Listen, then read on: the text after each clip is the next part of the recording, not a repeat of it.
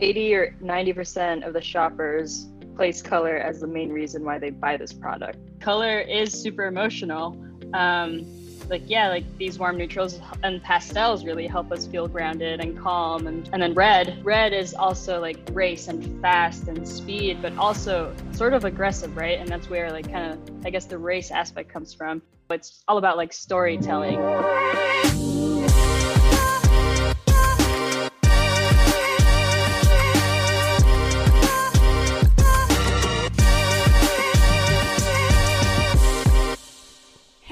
everyone, and welcome to another episode of the Fever Talk podcast. It's Magali here with you today. And on this episode, we go out of my comfort zone a little bit because we talk about something that I'm not extremely familiar with. In fact, we talk with someone who is extremely passionate about color. And I don't know much about color, but it's something I'm really curious about. And maybe you don't know, but you might be curious about it too. Um, have you ever wondered why your bike is painted the color that it is? Or why was that color chosen? How was it chosen? What story is your bike telling with its paint job and its color? Um, we can even go further like why color is trendy. How does a designer know before us what we want to see in a bike? So it was really cool for me because I actually sat down with the person who does make those decisions. And this person, um, this person is called Mary Tolosa, and Mary is the color, material, and finish designer at Specialized. So she's the one who, as I said, uh, with her team sits down and create all the art for the bikes that we're riding. So she decides what color, what colors are we going to see next season? What, why is a certain bike um, painted a certain way? What does this bike job and purpose is? What story do we want to tell with this bike? And what color are we going to choose to tell that story? So she's the one who's making all those decisions. So i got to ask her all of these questions um, this, during this conversation. I learned so much. It was really really inter- interesting and on top of her job her career uh, i mean mary tolosa is also a really interesting person in my opinion, uh, after talking to her, I realized she's kind of the epitome of being passionate. She's passionate about colors, about design, materials, sustainability, but in general, she's passionate about creating and I think learning. Uh, she can't stop learning. She's constantly looking for opportunities to better herself.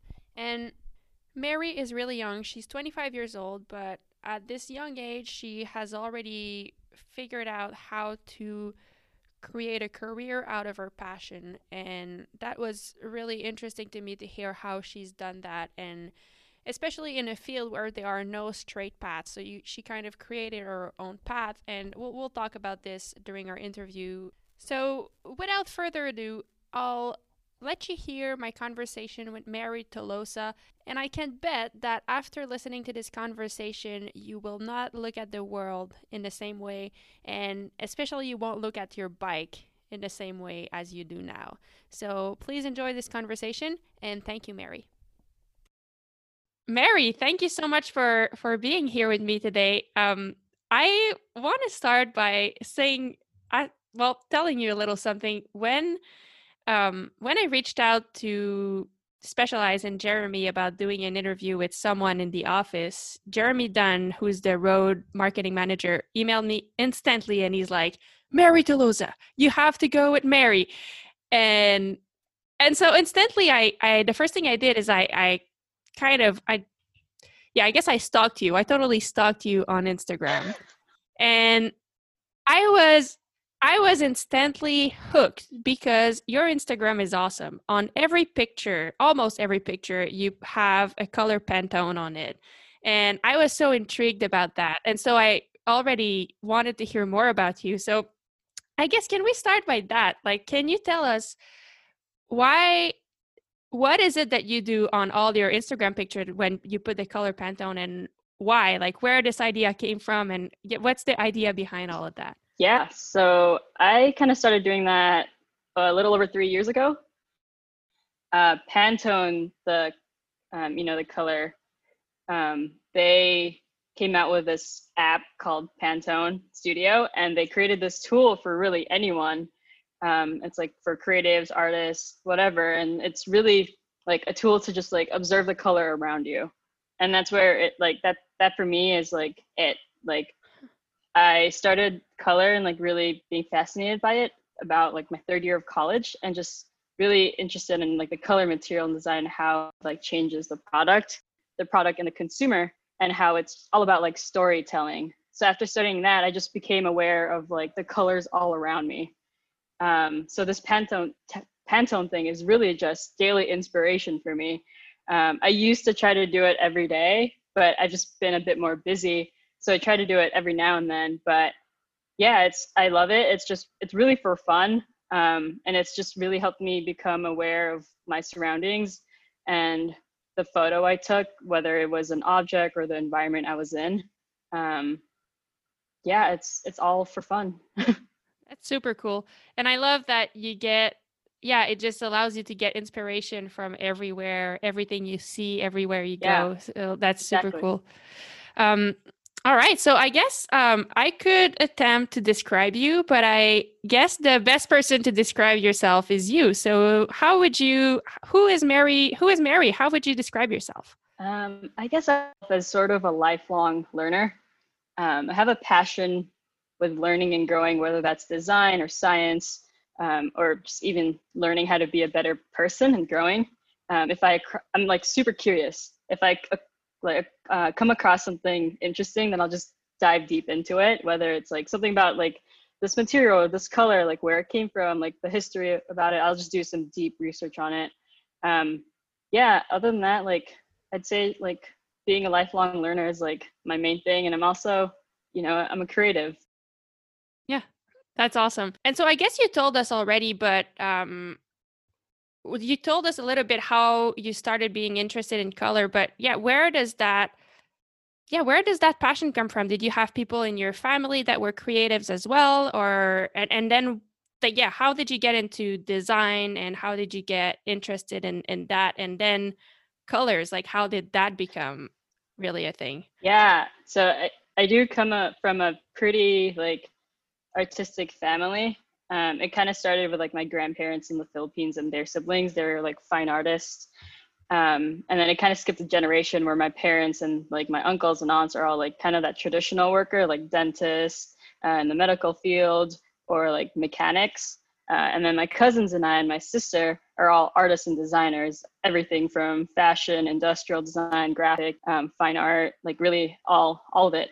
And one of my sisters, she's an art director now, but when we were when we were growing up and she was i was probably like sixth or seventh grade and she was doing her master's in graphic design at academy in, the, in san francisco um, we shared a room and our room was just always filled with like her projects of posters and prints and like projects really for her work or for her school and i was just surrounded by that at such an early age and it really helped me develop like a keen eye for design at such a younger age and like exposed to that really and then on the other hand my dad mm. is like a mechanic who basically is the handyman. And he's like a problem solver and he would i would just watch him take things apart like cars or appliances and he would just figure out how to fix it and like that's where i grew up to be like a problem solver and just loved building things like lego or whatever it was. And in high school um, i took these pre-college classes at academy of art in san francisco and i discovered industrial design and I found out is a mixture of design, problem solving, science, and building these products in a three dimensional space, which I love. And I just like fell in love with it. And within industrial design, I came across like soft goods, which is like bags and footwear design. And within that, I even came across color material and finish design, which is where I'm at right now. And that's really where color came into my life. Um, hmm. Like taking these classes at this footwear design academy. Um, we studied color and material design and how like these choices you make with color and material really affect the product and how you tell that story to the consumer. Everything about it is just like so emotional and um, designed with, with intent and it just makes you like appreciate the product even more. Wow.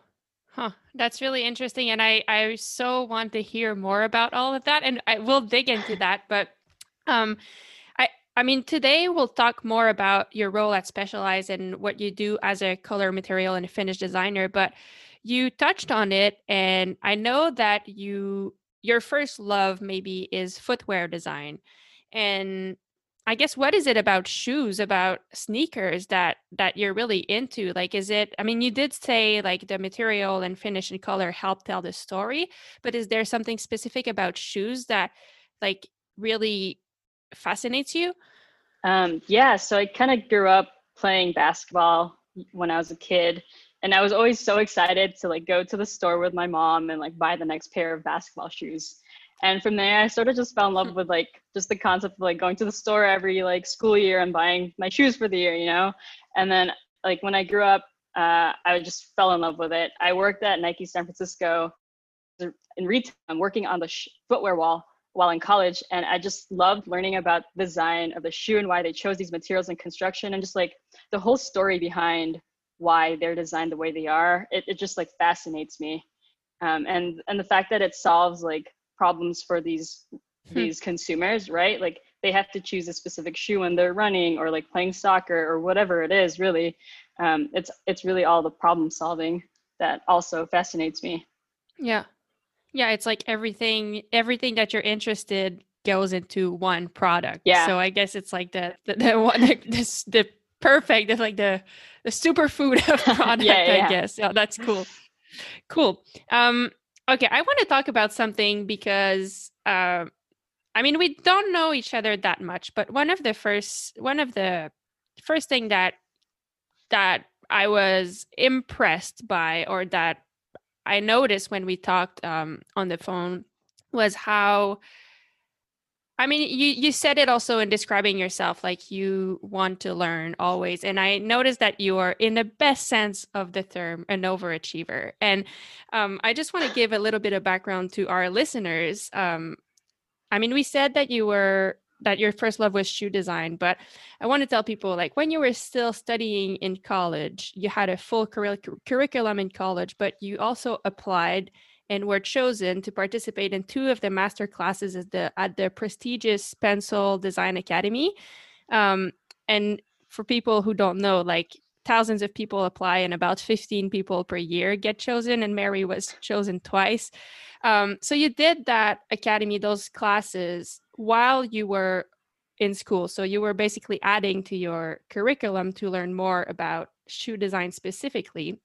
Now when you finished school you had offers from the biggest sneakers company like reebok new balance north face.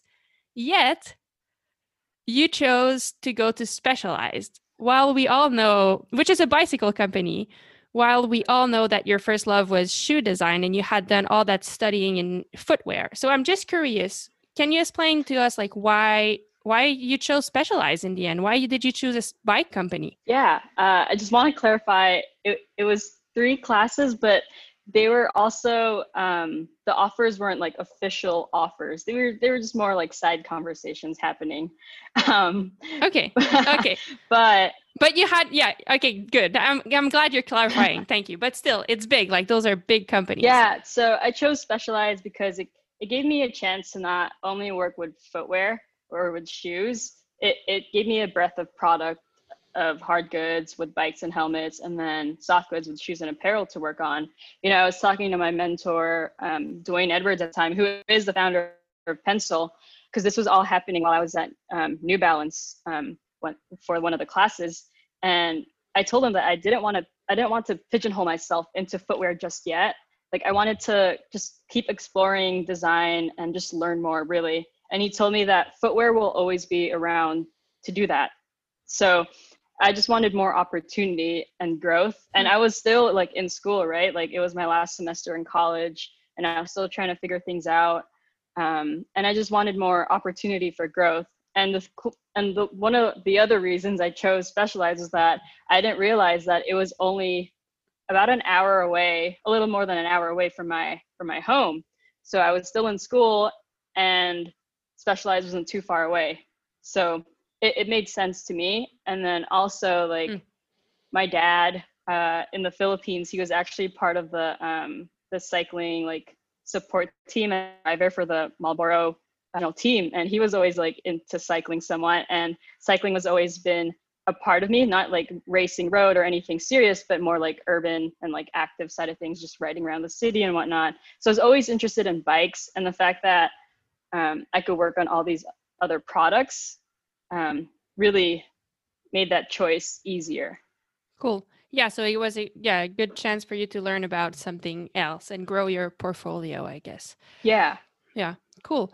And and so can you tell us can you explain to us what is your current role at specialized? So it, i think it's called color material and finish designer but can you tell us what you do for people who who don't know?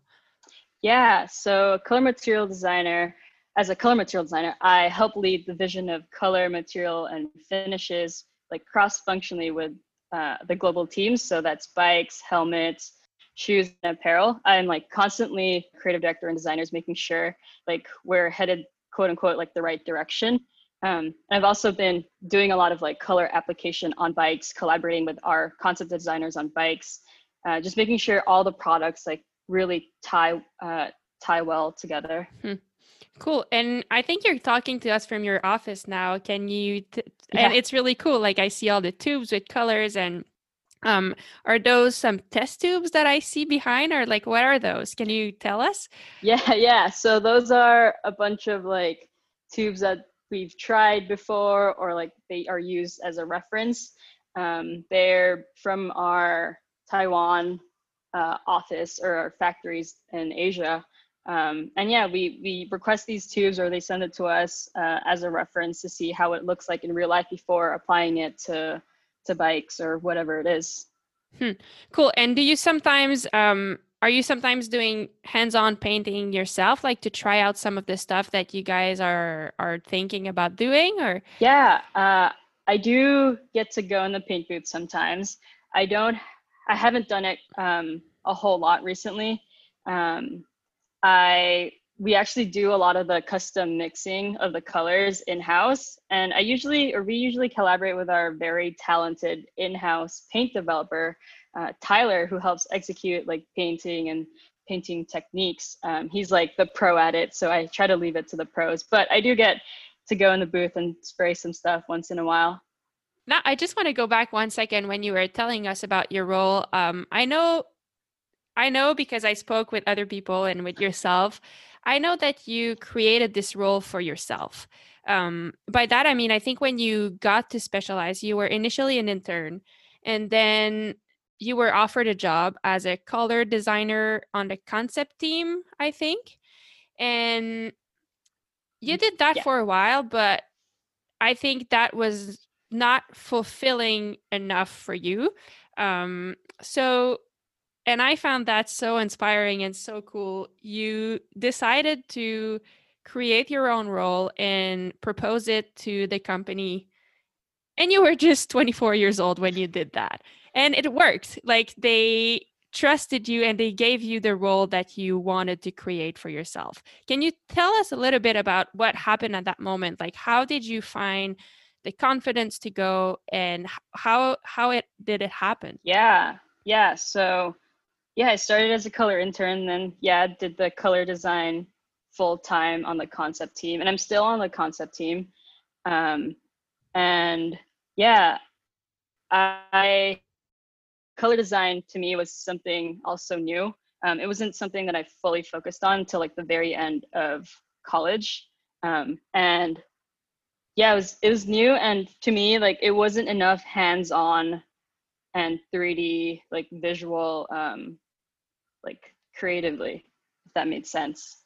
Um, and okay. I just wanted something yep. more challenging. Like it was really awesome to be able to work on all these bikes and applying the color and strategically applying color throughout the lines, whether it was a diverge or a Stumpjumper or whatnot. I really had so much fun exploring the colors and collaborating with everyone. But at the same time, it it wasn't challenging enough for me um, as as a as this like industrial designer or um, lifelong learner person right? Like it, it, just it was it was getting to uh, mm-hmm. a bit repetitive for me.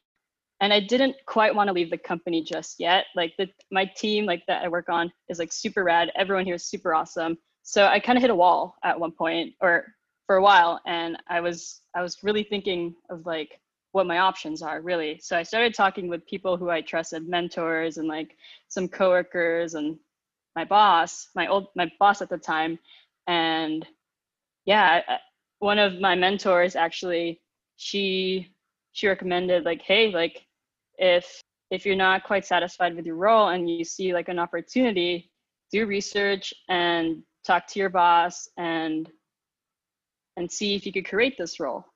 So that's that's what I did.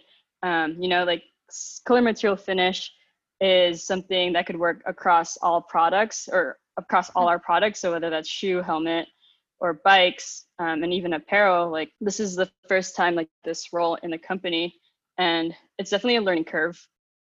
But I think it's really cool to hear um, your process of like researching through asking your mentors and how can I get uh, how can I keep learning and how can I kind of go over that wall that I'm currently facing and yeah. still you know stay in the company and still improve so i think it's pretty inspiring to see how it works and then when you brought it to the people like they they were open they were like it, it was taken yeah well. yeah it was taken pretty well i explained to them like hey like you know i've been struggling and i i just need something more and this is like my passion like color material is like where where i want to go with my career and i think there's opportunity here to work with footwear a bit more or to like research these materials or helmets or whatever it is um, and they were like yeah like we see that um, so it, it was a lot of like back and forth like just communicating and like collaborating with like our our lead at the time and and my old boss but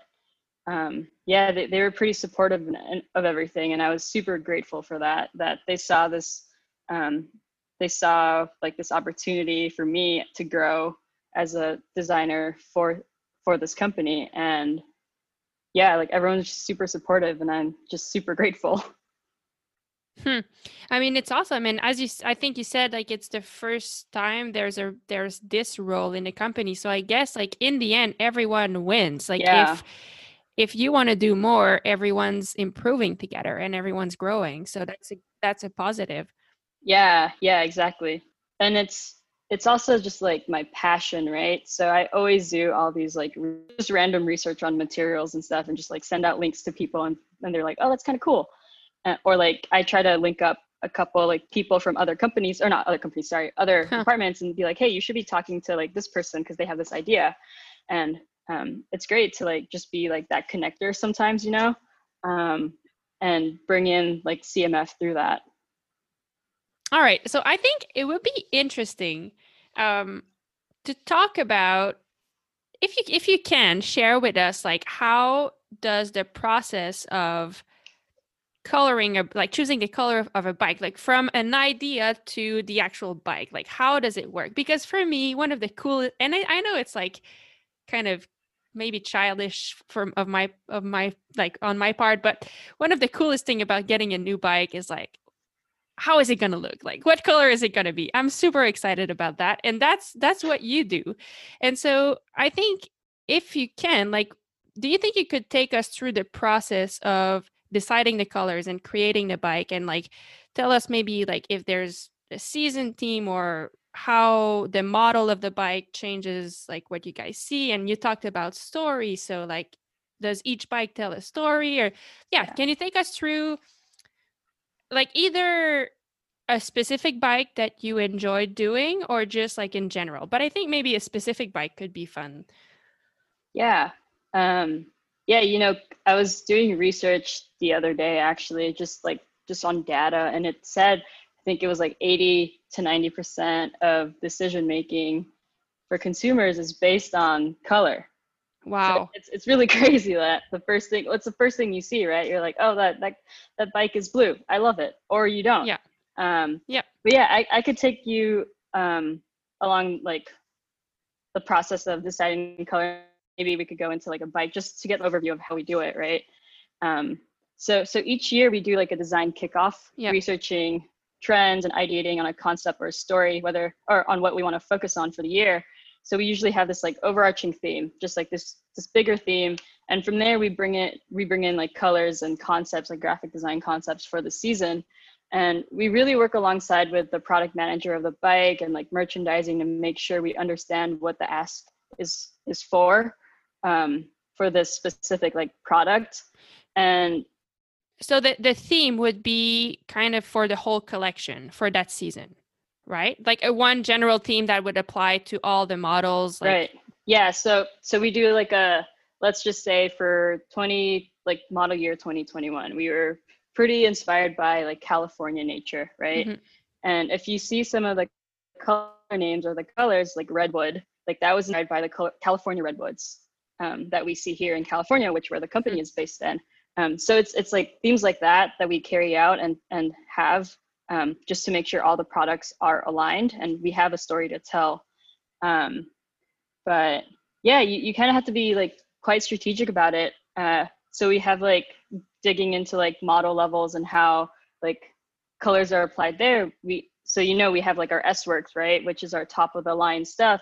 So we make yeah. sure we speak to that writer with the paints and pigments we use and the graphics. So like this S-Works level can afford hmm. this more expensive treatment versus maybe an expert level um, that will have to do something else that relates to it or not something so expensive. Or even like thinking about it as like okay this is going to be a high volume level bike.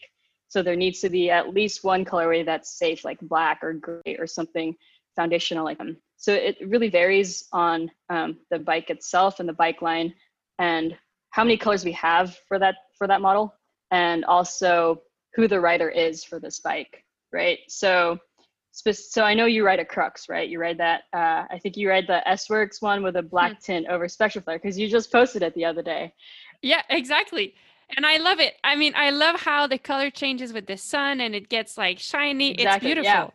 Yeah. yeah so for Cru- for crux we wanted to keep it pretty clean and really play with the colors and have fun like these uh, cyclocross riders mindset right? And also think about the race aspect for it so we had mm-hmm. colors develop like snake eye which is that green yellow flop and then we also had that black tint over Spectraflair that you have that make it loud and fun you know and yeah. then like on the other hand like diverge let's say um, our concept designer uh, Kayla, she was inspired and inspired by ferns specifically. So you could see on the bike itself, like the wild, the wild uh, graphic, it, it's it's like this abstract fern graphic on the top half of the of the of the bike. And um, for this category, like gravel, we wanted the colors to be inspired by nature and tying back to the environment. Like gravel is all about adventure and exploring, so we wanted to have colors um, inspired by that. Wow. Huh, that's awesome. So you really look at the kind of the personality of the bike, yep. but also personality of the rider who's going to ride it and create a story around that while keeping exactly. in mind while keeping in mind your main theme, which is in that case like uh, California nature, California nature colors. Huh. Yeah, exactly. Yeah. Wow, that's really cool. And and so you were a part of those uh the like that diver that diverge and that crux right yeah so i collaborate a lot with our concept designers who do the graphics of it so they do like like the logos or whether there's like a wild graphic like the fern on it so they they're the ones that curate those and i work with them to apply color on it making sure that the colors applied um, tie well hmm. with their graphic and just to make sure that it this is what they're envisioning and to also make sure that we we hit that mark or that brief that we get um, or that goal that we get with the product product manager of the bike and also with merchandising who know like what these markets want hmm. No so that's really cool. It's a lot more complex than we than we could yeah. imagine you know? It's not just oh you know orange is hot this season let's go with orange. Exactly yeah i tell i tell my friends um, i do the color on the bikes and they're like oh cool so you like picked out this red or this gray and i'm like i guess yes but there's also more to that and then like i get into it so much but yeah it, it's not as quote unquote easy as it sounds. There's like a lot of strategy to it really strategy and collaboration oh yeah i mean for sure and also so like I, I guess i have a couple questions um one of them since since specialized is a california based company is it are the bikes always based around a theme that kind of that is related to California or not necessarily? Not not necessarily. Um, you know, I mean, we are, but it is a global company, right? We have offices all over the world. So like South Africa, all over Europe, all over Asia and whatnot. Um, we that was just one example that we had done, but it, it goes beyond just California. We really think about things mm-hmm. globally. Mm-hmm. So when we do all these research in the beginning of like a design kickoff, we look at trends all over the world. So that's either um, trends in science, tech, art, design, um, global, like anything global, really. Like, and and then I guess that's I'm glad you're talking about that because that was my next question. How, I guess like maybe you don't. How does the trend, like, how come once sometimes like pop flashy colors are in and then the next year it's like pastel colors and the next year it's something else like how does that work like who chooses that you know um yeah you know this is what we kind of call like trend forecasting or color trends and they're based on research that has been done like again at a global at a global standpoint, whether that's from tech, like politics, design, culture, global news, like it's also based on consumer trends. So how your consumers feeling and what they're thinking. Like right now, like I was on Instagram last night, just just scrolling for inspiration because that's where I kind of get a lot of my inspiration and like imagery. Is I saw a lot of these like warm neutrals and creams, right? It, whether it was like an interior of a house or like applied on a skate shoe or Nike like released this this other shoe and apparel um, you know like these warm neutrals and creams are pretty on trend right now. It's probably because people feel grounded when they see it. You know these they feel calm and they need this calm in the world that we currently live in. Like it's a crazy time right now. And it's like the same with these earth tones that i'm seeing in in a bunch of different brands. Um, so it's really hmm. like this global like research. Huh.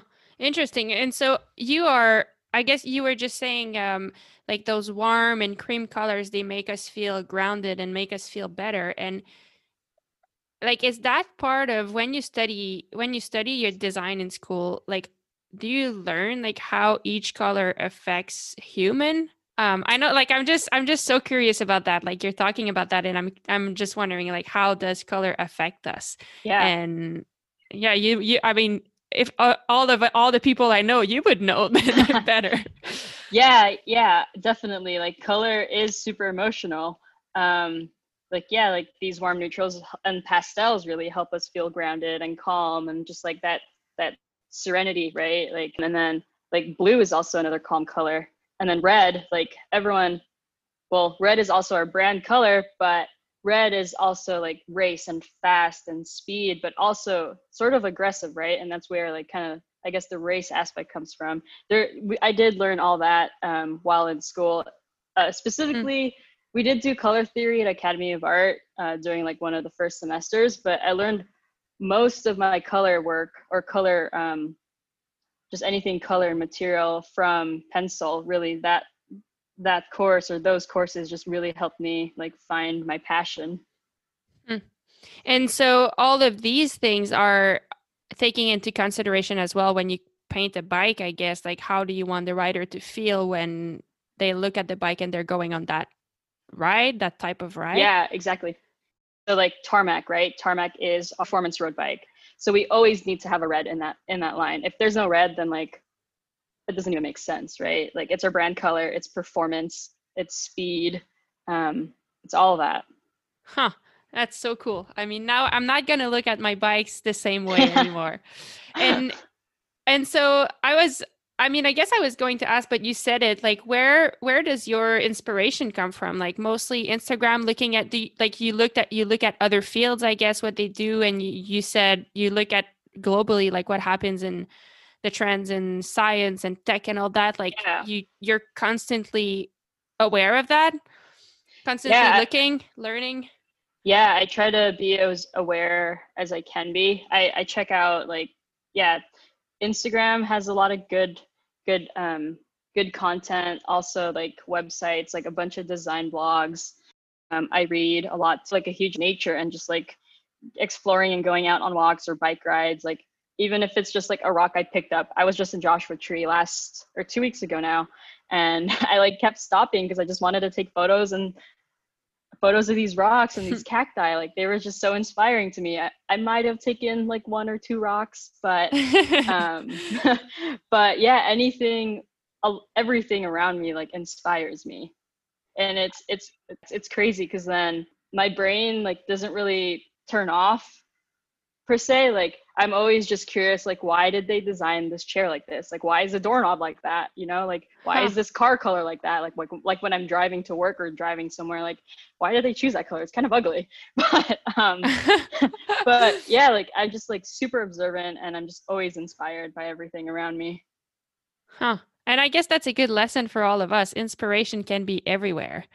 Um but also like the other thing that that I, I feel it's so interesting that you're just saying that is I recently I did another podcast with an, a woman who is a race organizer and she's a really really creative person and I asked her if she does anything to train her creativity or if she has like you know like how we train our body like can you mm-hmm. also train your creativity and she said, you know what? Actually, I just have a hard time turning my brain off. Yeah. And you just said the same thing, exactly. which I think is just like, it may be a char- characteristic of people who are just so creative. You can't turn it off because you're constantly thinking of, oh my God, this could be a new idea. Oh, and it could fit with that other idea I just had or that other thing I just yep. saw. Yeah. Huh. Everything's just connected, right? yeah.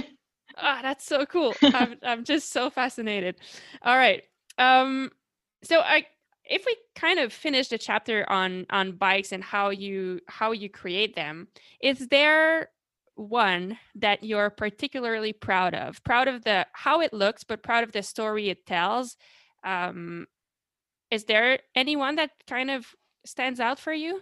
Yeah um so i had worked on this was like my first collection and bike graphic and also helmet and shoes that i had worked on um, from concept to sort of bringing it home. And it was the Tour Down Under collection for this year. It re- was released uh, January this year, and I was super grateful to have this opportunity. And um, I thought it turned out pretty awesome. Like we were inspired by Australian budgie, which is um, this really bright yellow, green, and blue bird that can be seen in the wild all over Australia or in, in parts of Australia and they travel in these huge flocks.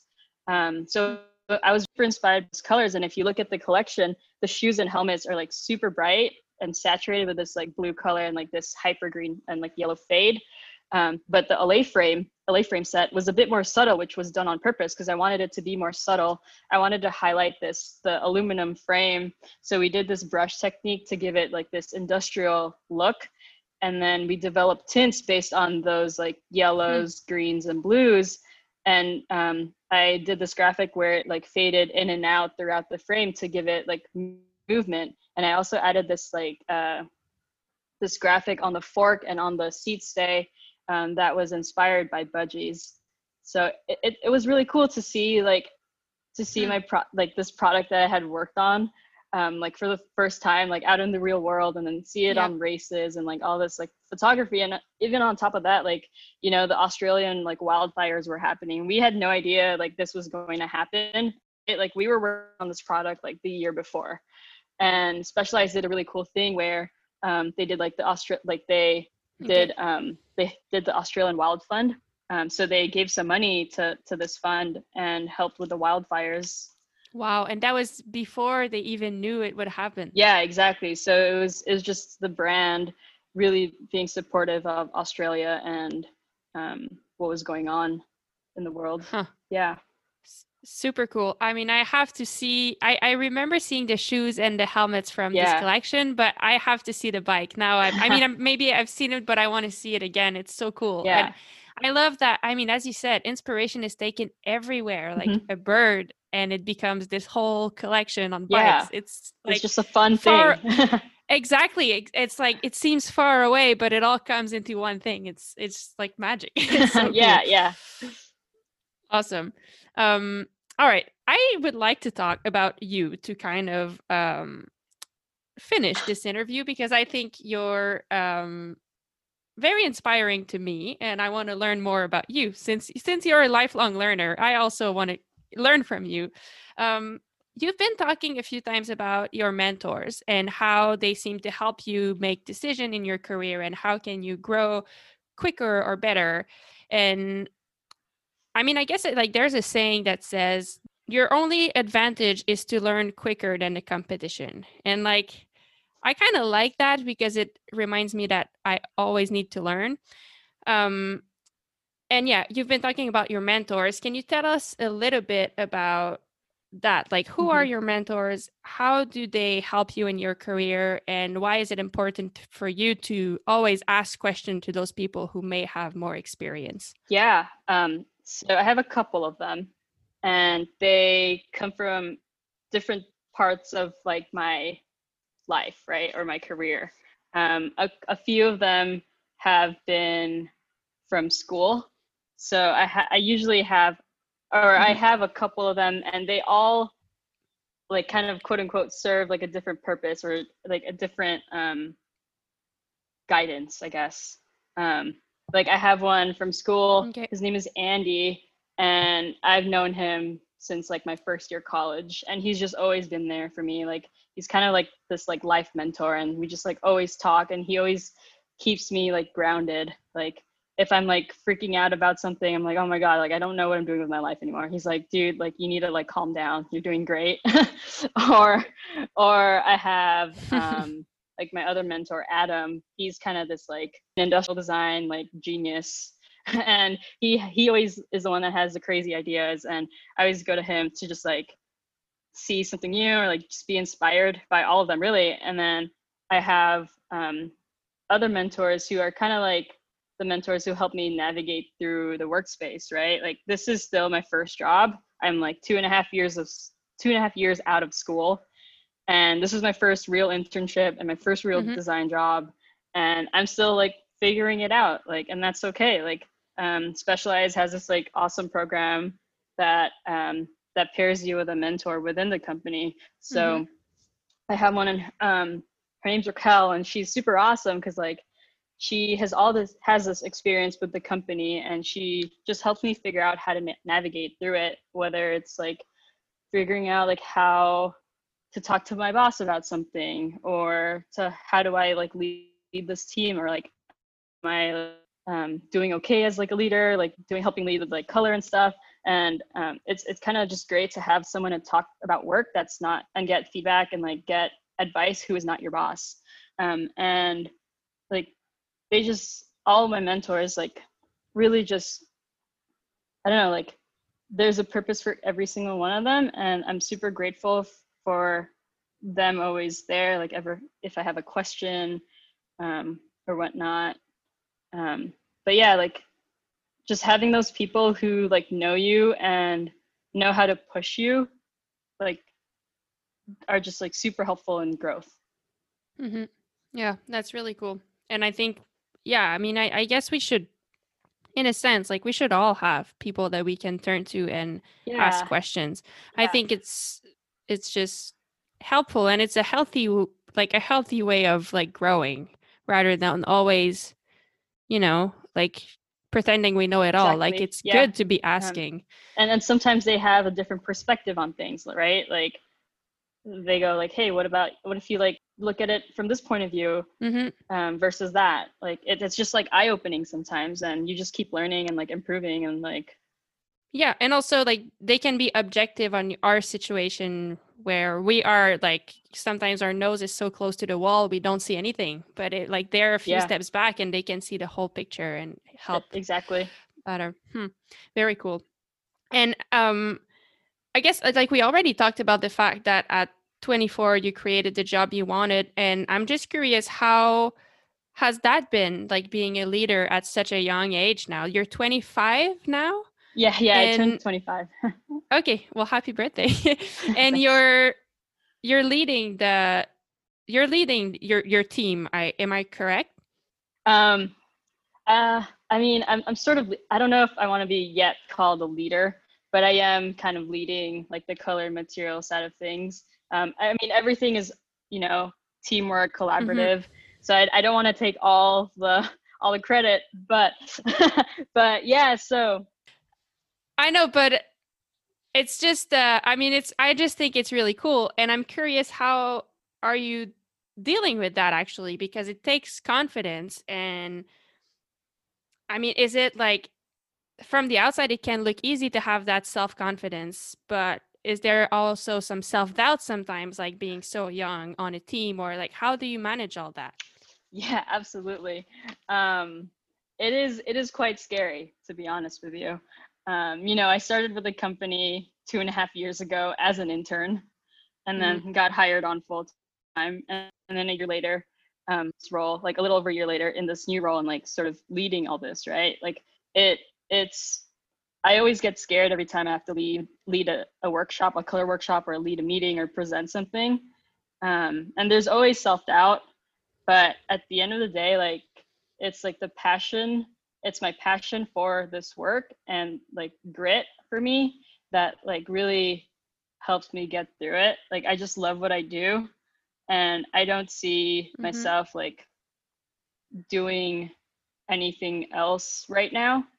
Um, like there's just so much room for growth and i'm always gut checking with like my coworkers with our creative director like all the time like i just want to make sure like hey is this good like um, am i doing this okay? Like give me some feedback so i could be better mm-hmm. next time and whatnot. Like it's it's just a lot of learning and um, it's always good to ask for feedback because then like this is the first time you're doing like how can you do it better?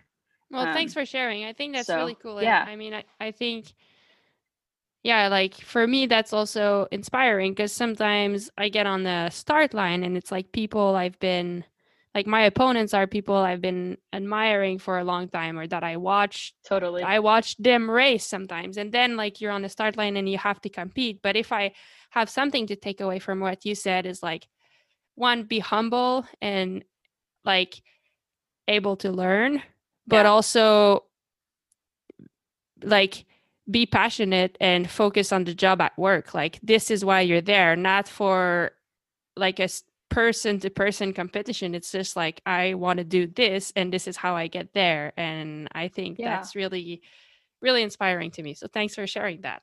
Thank you.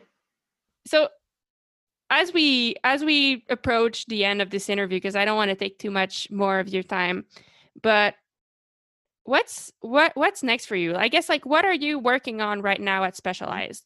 Um right now we are working for the next we're working on the next um color palette the next season and we're actually sort of wrapping it up. It's it's getting there, not quite, and I can't say too much about it, but I've been really focused on that and really collaborating with the whole team on it. So that's apparel, bike, helmet, shoes. Um, so and merchandising actually we collaborate a lot with merchandising but um, yeah that's that's my focus right now and making sure it all goes well cool and and what's next what's next for you? I mean what what are some of the dreams that you have in design? And do you feel like like you would like to stay in the bike industry for a long time or you'd like to change industry to get other experience or what what are you looking at for the for the future? You're so young. So many good things in front of you. Thanks. Um yeah you know like i've just been in this role for a little over six months now and i it is it was cha- it is challenging but i i love it.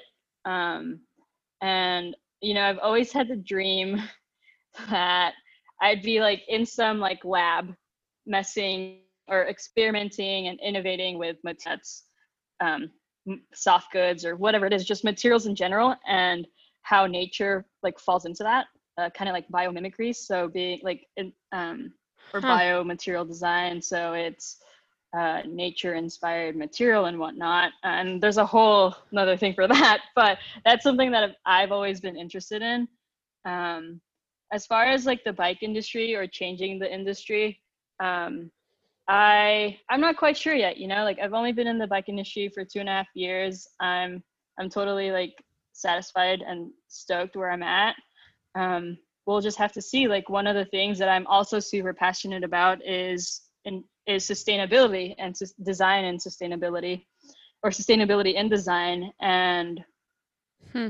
and you know the bike industry like the bike itself is a form of a sustainable transport right at the back end you know like if you think about the manufacturing of bicycles it's not that quite sustainable um, and i actually like learned a quite more about like sustainability and design when i took these courses um, online courses from like the university of the arts london. So i was taking these classes in the summer um, and it was just like thinking about like just like how how much more or how much how much improvement it could the bike industry can use in that. Um, so that's something like i'm super curious and super fascinated by. Um, but yeah like i don't know about like changing like industries just yet. Yeah. you know i'm always into footwear and i always see myself maybe doing footwear again at some hmm. point in my career but not quite yet but but yeah like there's as long as like i'm happy where i'm at um, I kind of just go with the flow and see where things end mm-hmm. up. Yeah, it's it's always about me stoked about the work and being passionate about it. Hmm. I love that. I mean, it looks like you have a lot of ideas and possible, you know, possible avenues where you could go. So that's that's always a good thing. It's it's yeah. it's exciting. Yeah. And yeah, I I guess one of the things that I need to ask you is do you do you have a favorite color and if so what is it? Um yeah, so my go-to is always black, but my other favorites are like olive greens and these burnt oranges kind of like my hat that I'm wearing right now. But yeah. I just love like earthy palettes. Um yeah, Cool. Is is there a particular reason for why black is your favorite? Um, I don't know. It just goes with everything. You know, you like don't have to think what you're wearing. Just like go grab a black shirt and black pants and black jacket. um, it's just it's just a it's just a go-to default. But if I am wearing color, it's usually like an earthy palette, like today. Cool. yeah. Awesome. Um, and now I've been finishing these interviews with um a simple question. Uh, the podcast is, is, called Fever Talk, and fever for me is um, a way to describe the passion that I feel for some things. And if I give you an example, it's like when, for me, it, it happens in different situations, but sometimes it's when I'm riding my bike and I nail a corner particularly well, or like a te- technical section that I go through it with a lot of flow and you know like you feel so in the moment and connected to your bike what you're doing and it just makes you feel so good. Or sometimes like i do intervals and i'm able to push a little bit harder than i thought mm-hmm. i could. And then like it's it really it feels really good. And when i think about those moments it gives me butterflies. Yeah. like it, it gets me excited. It makes me smile. Um so my question to you is what what gives you fever? Um right now it's just being able to go through the process of seeing the product come to life and then seeing that reaction and like this emotional connection that the the consumer or the writer gets between them and the bike right right now like because i'm working on bikes and all these products but that's like super rewarding to me like and helps keep the stoke going like we go through all these like design phases and processes when we create this product right? From the start you get like this brief or like this problem that you have to solve and then you do all this like a bunch of research and then having this concept and story. And then you're ideating right? Whether that's the industrial design of it graphic design or the color design. And then you have to make sure like the color and graphics of the bike really relate to the consumer and the product because like like like mm-hmm. what i said earlier um 80 or 90 percent of the shoppers place color as the main reason why they buy this product right? So you have to make sure it relates to them and then you mm-hmm. kind of see this product from you know you've been working yeah. on the computer screen on this concept and color and whatnot and you see it as like an actual bike or an actual product from the factory and it's like oh crap like it's real you know and then you see it in the real world and then you see everyone's reaction to yeah. it on the internet whether that's good hopefully it's good or they have like some other feedback but and then you like see it out on the road or on the trail and that person's just having a blast on it like I don't know, that to me is like pretty rewarding. It's kind of crazy because then if you yeah. think about it, we kind of create these things from quote unquote nothing, but then there's always a story and reasoning behind the design, right? Mm-hmm. Like it's all designed with an intent. And yeah, just seeing it come to real life has been really cool. Hmm. I love that. Yeah, I can I can only imagine the feeling. Sometimes I just write something that no one is going to read and I feel and I feel good about it. Like it's rewarding. Yeah. So having creating something from scratch that people are actually purchasing and happy about and then writing in this they're having good moments on something that you exactly. create must be yeah. it must be incredible. Yeah, it's it's awesome. super awesome. Yeah. Cool. Well, thank you so much, Mary. That was great.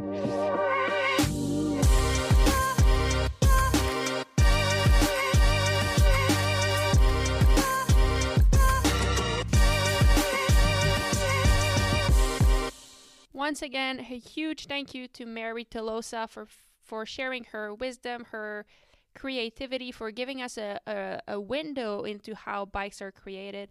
Um, we really appreciate your time. If you did enjoy this conversation, I would suggest that you follow Mary Tolosa on Instagram.